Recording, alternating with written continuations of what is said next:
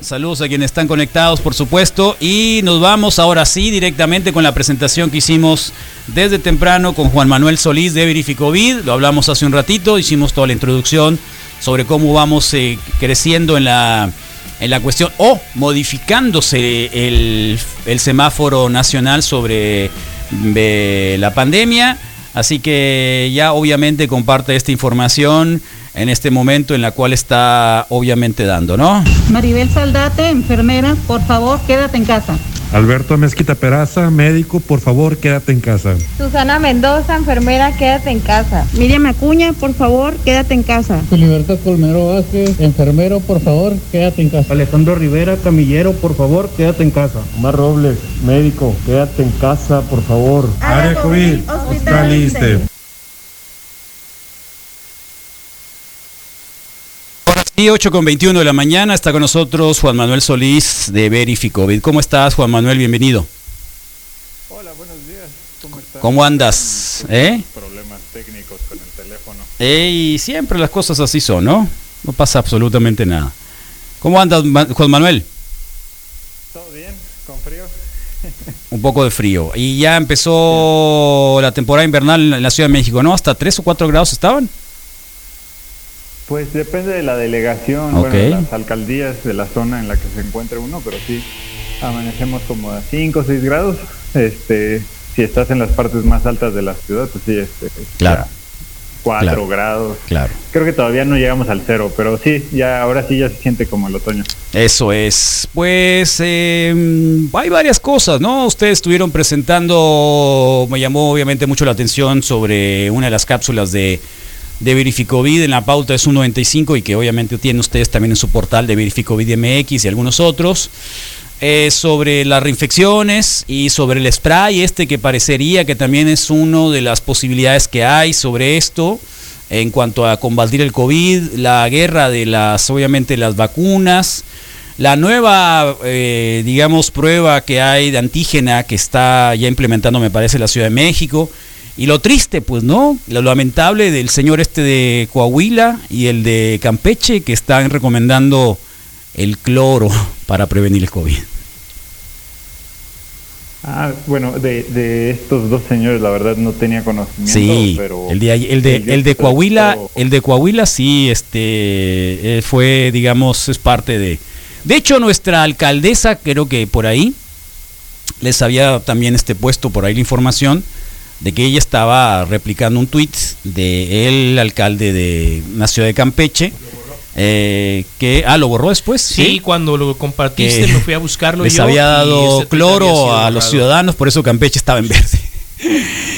Y Coahuila que creo que también estaba pero bueno eh, de cualquier manera si no tienen ustedes todavía la información podemos dejarlo para luego. Eh, si quieren comenzamos con el tema este de cómo ves el semáforo nuevo y cómo han cambiado las posiciones Pues, bueno, o sea, eh, hay, hay, hay mucha información, sí, eh, del, del, del cloro, bueno, eh, nada más, aunque no tenga la- el conocimiento sobre lo que dijeron exacto, pre- con, precisión, o sea, recordarle a la audiencia que el dióxido de cloro no, no tiene ninguna, eh, ningún sustento científico para su uso, que cualquier evidencia es empírica, ¿no? Sobre lo que se supone que hace. Eh, cuando digo empírica es decir, no hay nada, no hay nada que podamos replicar en un laboratorio sobre sus resultados.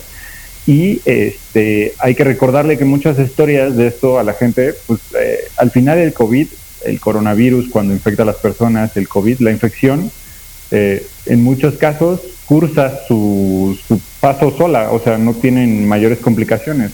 Eh, es, un- es por eso es tan complicado y ha sido tan complicado controlarlo, porque hay mucha gente que la tiene y no, no tiene mayor problema, una, una fiebre, una tos, lo que sea, pero hay muchas personas que sufren enfermedad grave, ¿no? Entonces, muchas de estas historias en las que la gente dice, bueno, sí me dio, pero yo me curé y no sé qué, podrían ser resultados simplemente del devenir de la enfermedad normal, entonces no hay que creer mucho en esas cosas. Pero bueno, pasando al semáforo, eh, es muy importante decirlo de esta forma. Eh, sí tenemos por fin dos estados en aparente eh, riesgo bajo ¿no? de, de- de Sí. transmisión. No es decir que no deje de haber el, el virus, no es, no es que dejó de circular ahí, sino que está muy controlado o está, está transmitiéndose de forma muy, muy, muy este, baja y en solo tal vez ciertos lugares muy específicos, ¿no? Eh, eh, aunque esto pueda parecer una buena noticia, pues la realidad es que tenemos muchos estados que están ahí al borde de eh, pasar al semáforo rojo, Sí. ¿no? Este, riesgo máximo. Y entre estos estados, pues hay dos de los que tienen mayor población en el país, que son Nuevo León y, y la- y Ciudad de México, ¿no? Claro. Eh, entonces hay que, ah, o sea, es, es- es un momento complicado para el país porque hay, hay realidades muy disímiles. ¿Qué- qué- qué- Eh, ¿Cómo ves eso, Juan Manuel, de que haya tantas realidades en este mosaico de infecciones? Pues yo lo digo, eh, se lo veo Hay normal. rojo, hay amarillo, hay naranja y hay verde. Por primera vez tenemos todos esos, ¿no? Sí, por primera vez. Bueno, no, no por primera Bueno, vez. al porque ya menos- Campeche ya, ya claro. existía, ¿no? Este, ya, ya, ya lleva. va- Campeche Sí, eh, ya lleva tiene rato. Ya desde septiembre Así en verde es. casi. Así es, pero ahora Entonces, Chiapas, se une a Chiapas al verde, digamos que se pinta un poquito estados. más, sí. Exacto. O sea, sí, ya hay un poquito más de variedad. Además, solo hay dos estados en el extremo del, del Del, semáforo rojo. de rojo, ¿no? claro, Chihuahua, y- y Coahuila, sí. Pero, pues yo, eh, eh, puede sonar eh, raro, pero yo, yo lo veo normal, Sí, porque eh, es un país, primero es un país muy grande, ¿no? O sea, yo, yo no conozco muy bien el, el norte del país, pero sé que esos, eh, esas regiones son gigantescas, o sea, entonces son como un país europeo completo, es decir, España, si no me equivoco, es del tamaño de Sonora, más o menos. Ándale, por ahí. Eh, eh, Francia también es un poco más grande todavía que Sonora, pero no mucho. O sea, eh, a eso me refiero cuando digo que es muy normal, porque las distancias grande, que tenemos en el país y las diferencias geográficas son gigantescas. Mientras ustedes tienen eh, seguramente ahorita calor, ¿no? Eh, y en Campeche seguramente tienen calor y la época seca, ¿no? Este, en, en Coahuila, en ciertas zonas de Coahuila debe estar ya haciendo mucho frío, ¿no? También en Durango, ¿no? En Chihuahua, eh, en, cier- en, en- en la región de, de- en algunas zonas de California, de Baja California me refiero. Y, y bueno, o sea, hay muchas, hay muchas Sí. diversidades geográficas, económicas, que permiten una diversidad de, de, digamos, de, de contagios o de zonas Decisión- de contagio. decisiones políticas también. Eh, sí, eh, a, a eso iba. Eh, el, el hecho es que el mapa nos está reflejando también este, este semáforo, nos refleja no solamente eh, las condiciones geográficas políticas, este, geográficas, climáticas este, y, y del, del virus, no, de, de- perdón, de la- de la- del país, demográficas, es decir, cuánta gente hay, todo eso, sino que también nos refleja mucho las decisiones políticas y las decisiones, eh, las realidades eh, socioeconómicas de- del país, ¿no? Es decir, eh, ¿por qué ha sido tan difícil controlar la, epidemia en una en una región como la, el centro del Valle de México, ¿no? El- la zona conurbada Estado de México, Ciudad de México? Pues porque hay una movilidad social impresionante. O sea, aquí hay que decirlo así, solo el metro mueve 4 millones de personas al día. Eh, entonces, eh, el metro de la Ciudad de México. Entonces, a lo que lo que vemos es, es, es un este mosaico está muy muy relacionado con, con, con cómo es la realidad de nuestro país. Entonces, este Claro. ahora no nos debe de sorprender eh, cuando uno ve, por ejemplo, eh, países enormes también, bueno, mucho más grandes que México, pero como Brasil o Estados Unidos, y ahorita Brasil que está en un momento más, más tranquilo en términos de, de la epidemia, pero Estados Unidos que está al alza, eh, incluso en Estados Unidos hay zonas donde no hay Sí, no hay la misma transmisión sí. que, este, que en otras, ¿no? Y variando entre regiones, es decir, por ejemplo, lo que le llaman el, el- el- este, el- la costa este, no toda la costa este está comportando igual, ¿no? En Nueva York cerraron las escuelas el viernes pasado, ¿no? Eh, por por el, el aumento de, de casos de COVID, pero por ejemplo en Massachusetts este, la, la situación está muy controlada todavía, entonces, o sea, y están, son ciudades cercanas, ¿no? Estoy hablando, Boston, me refiero. Entonces, bueno, eh, a eso voy.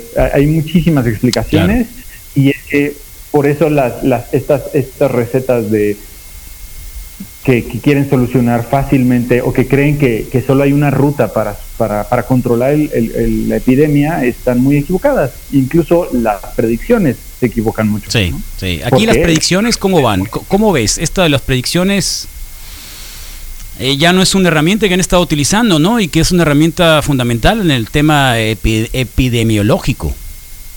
Yo creo que eh, sí lo están utilizando, pero aprendieron que las predicciones no se deben de hacer públicas de la forma en la que Como lo hacían, como lo hacían de la curva, Exacto. ¿verdad? Sí, exacto. ¿Por qué? Pues porque es uno de los argumentos que más costo político Sí. le ha traído a la Secretaría de Salud, ¿no? Entonces, sin duda están usando predicciones, hay predicciones de todo tipo, por ejemplo, la, la, eh, el centro este eh, de la Universidad George Washington, que hace los cálculos sobre posibles cifras de mortalidad este, o muertes por el COVID, en, dependiendo de las, de las medidas de mitigación, es decir, si se usa, este, si se... Eh, si se ralentiza la movilidad en el espacio público, ¿no?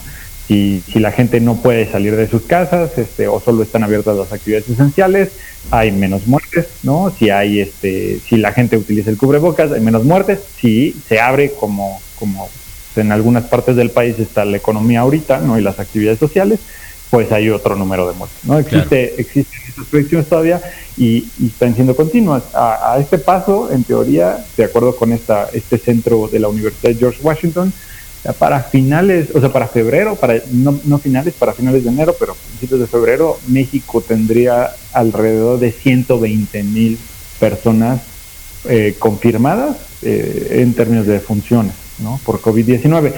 Hay que regresar un poco a, a, la, a la, aclaración. Son, eh, son simulaciones, son predicciones, son estimaciones, pero no son o sea, no son eh, exactas, o sea, no, no sabemos si se van a claro. cumplir porque dependen de muchísimos factores, ¿no? El, la, semana, la, la, semana, pasada también escuchamos algo sobre los cubrebocas, sobre nuevos estudios sobre el tema de los cubrebocas. Juan Manuel, con ustedes. Sí, de, eh, la semana pasada hablamos de, de varios temas, eh, además de las vacunas, que está, pues es lo de en boga, no lo más lo, que está más este, en boga en este momento. Eh, hablamos justo del spray, del, del, del de este tipo de desarrollos que quieren prevenir la infección de otra forma que no sea a través de la inmunización por, el, por la vacuna, ¿no? Y hablamos de, del cubreboca porque eh, este, el, los centros de, control de enfermedades de los Estados Unidos este, están, han actualizado su guía para uso de cubrebocas y la evidencia que tienen sobre el uso y sobre los efectos que tiene. Entonces, una de las cosas que hicieron, eh, o de la, de la evidencia que, que, agregaron a estas guías de uso, es un, eh, habla de que hay una posibilidad de que eh, el uso de cubrebocas de cierto tipo de materiales, es decir, cubrebocas de al menos tres capas de tela, ¿no? O de materiales como, y, y de materiales como, como algodón, de muchas, de muchas cuentas, ¿no? De muchos hilos, o el polipropileno, que es esta pues tela plástica, ¿no? Sí. que a veces también se utilizan los cubrebocas, puede servir mucho también para proteger en cierta forma a la persona que utiliza el cubrebocas. Sí. Es decir, se está generando cierto tipo de evidencia de que eh, no solamente sirve para evitar que nosotros, si estamos contagiados, contagiemos a las demás personas, ¿no? Eh, sino que al mismo tiempo usar el cubreboca, llevar el cubreboca puesto, también puede este, ayudarnos a evitar este, eh, la, transmisión, sí, la, infección por el, por el, coronavirus.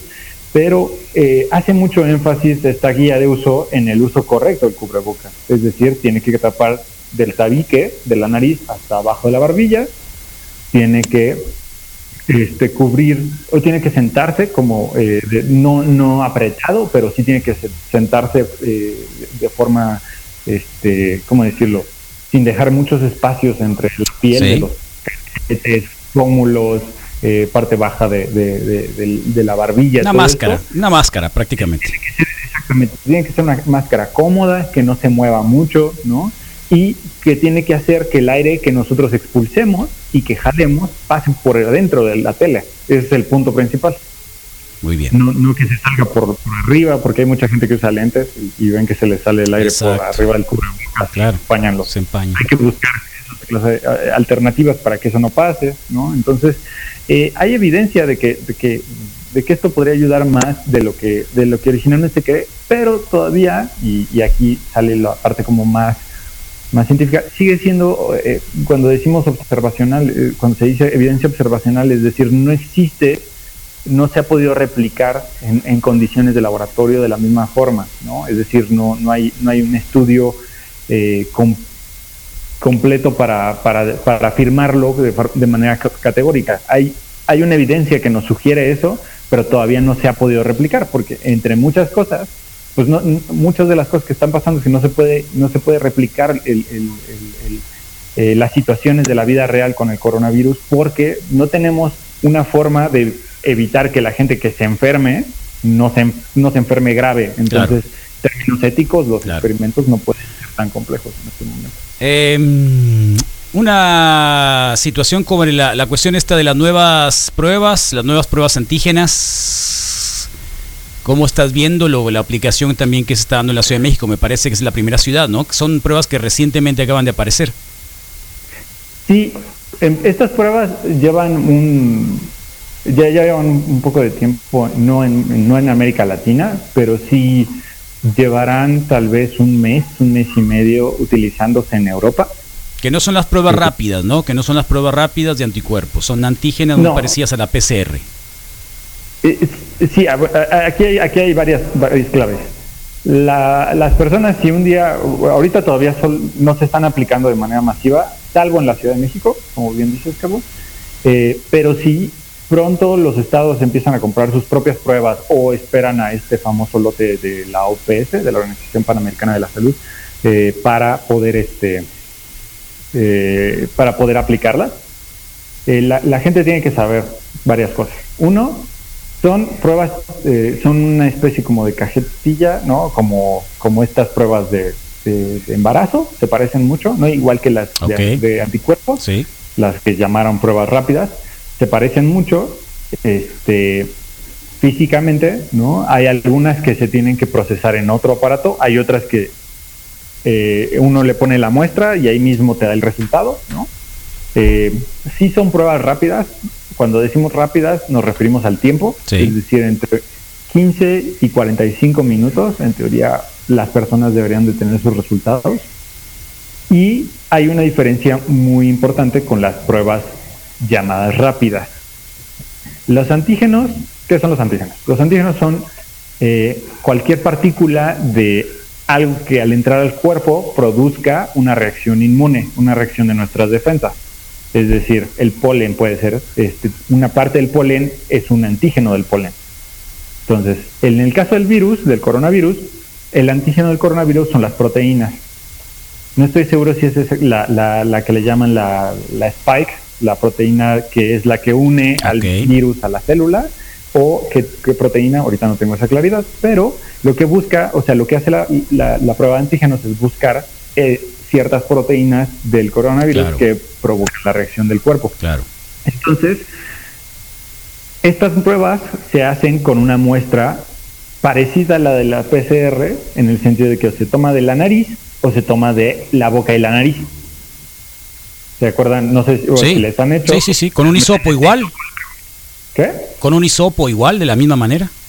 hisopo igual, se mete a la nariz, Sí. se saca, o sea, se escarban allá adentro y luego también la boca, o dependiendo, generalmente se hacen esas dos tomas y se procesan con un líquido y se ponen en la, en la pruebita. Ah, en bien. esta cajita que les digo.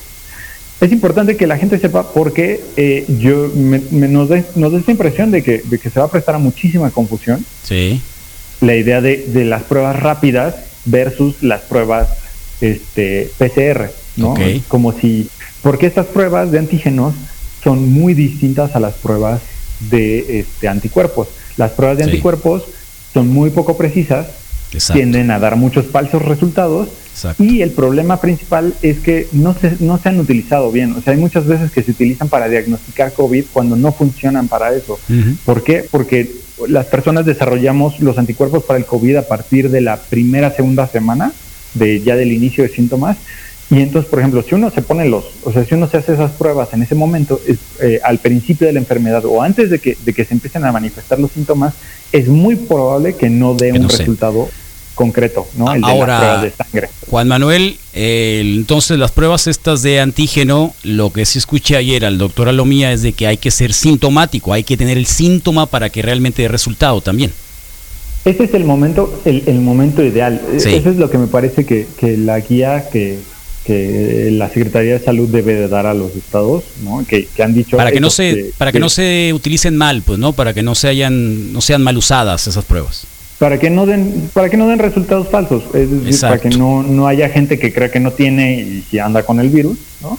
ese, ese- lo, lo preferente es de, eh, del día del inicio de síntomas en una semana. Esos son los días que se deben de tomar esa muestra. En teoría, la prueba podría servir hasta un día antes, casi, de que más o menos de que se manifiesten los síntomas, porque ya existe una gran carga Claro. eh, viral ¿no? y, Claro. re- y reacción del cuerpo en ese momento. Pero eh, la, la, la, la sugerencia de uso que está haciendo la Secretaría de Salud es a partir del día cero. Ahora, ¿qué nos pueden ayudar estas pruebas? Pues a encontrar muchos más casos y decirle a la gente, quédate en tu casa. Sí. O, o decirle a la gente, usted tiene estos problemas de salud, es decir, es hipertenso o es este tiene algún Sí. es diabético, este es obeso, ¿no? Eh, tiene tiene alguna de estas cosas, entonces este voy a eh, mandarlo directamente al hospital, ¿no? Para ponerle oxígeno, para controlarle lo que le tenga que controlar, para que la enfermedad tenga un devenir rápido y, y- y- y positivo, ¿no? Muy bien. este, y que no se complique y, y- y, este, y esto pase mal. Eh, aquí hay otra gran discusión de las pruebas. Eh, las pruebas en sí mismas no, no son una respuesta a todo, ¿no? Eh, es decir, las pruebas o hacer muchísimas pruebas por sí mismas no nos van a ayudar a, cambiar el curso de la epidemia, sino que tiene que haber un complejo entramado, o una, estrategia muy sofisticada de encuentro a las personas que tienen, el, que tienen la enfermedad, las aíslo o las trato y evito que más gente se enferme, ¿no? Y busco Claro. a la gente que estuvo en contacto con estas personas, les hago pruebas, busco todo esto. Es un proceso muy complejo y para el que realmente el país estaba muy poco preparado y hasta la fecha, eh, como los números nos demuestran, está muy poco preparado. Eh, esto es, esto es para decir que, que la discusión de las pruebas es mucho más compleja de lo que se ha dicho. O sea, sí México hace pocas pruebas porque tiene un, un- un esquema muy rígido de, de a quién se le deben de aplicar las pruebas. Pero eh, esto, lo, esto se ha hecho desde nuestra perspectiva porque no tiene la capacidad del gobierno de ir masivamente a, estar rastre- a buscar los casos puerta a puerta. Sí se hace, pero se hace en una proporción que no es la suficiente para el tamaño del país que tenemos. ¿no? Bien. Es- Esa es una realidad. Muy bien, Juan Manuel, 55 39 05 02 69 es el WhatsApp para poderse ustedes agregar a la lista de información que da Verificovit todos los días, desde temprano, con información útil sobre esta pandemia. Muchísimas gracias, Juan Manuel. No, no, ustedes, este, muchas gracias por el espacio. Nada más decirle a la gente que nos pueda escuchar y que le diga, o sea, si confía en esta información y además en la información que, que- que se provee, de, digamos, de, de bases científicas, es, este es un momento muy complejo porque estamos pronto a la aprobación de las primeras vacunas. Las vacunas van a estar diseñadas en su mayoría y van a estar probadas en personas que no tuvieron coronavirus.